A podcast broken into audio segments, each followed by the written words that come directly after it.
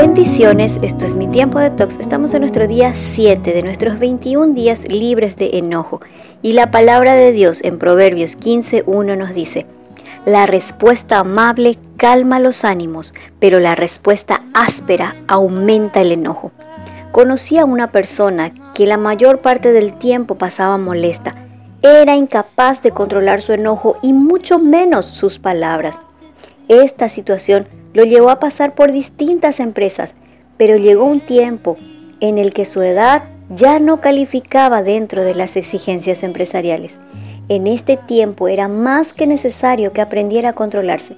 Sin embargo, pese a que recibió apoyo y ayuda, no decidió dejarse ayudar, hasta que llegó aquel día. Un extremo, una explosión de palabras y gritos lo convirtió en un desempleado más. Responder no es lo mismo que reaccionar. Una reacción es un evento repentino, no pensado, usualmente involucra a decir o hacer algo de lo que luego podemos arrepentirnos.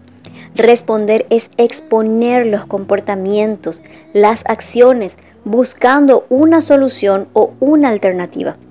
Cuando nos enojamos y damos rienda suelta al enojo y las palabras, nos volvemos menos inteligentes, porque la energía requerida para enojarse es robada de la habilidad para razonar.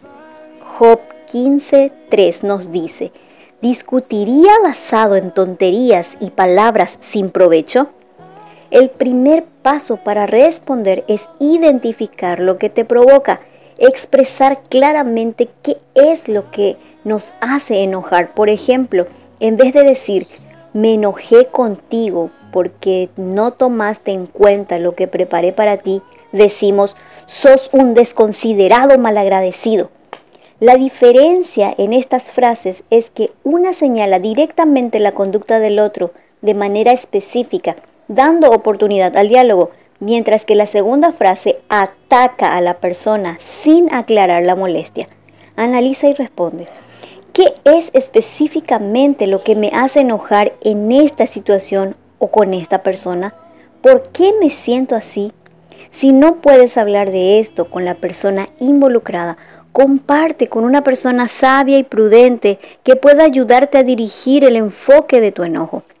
Revisa tus pensamientos y expónlos de manera clara. Sé específico Quita de tu mente la frase que dice, ya tiene que saberlo.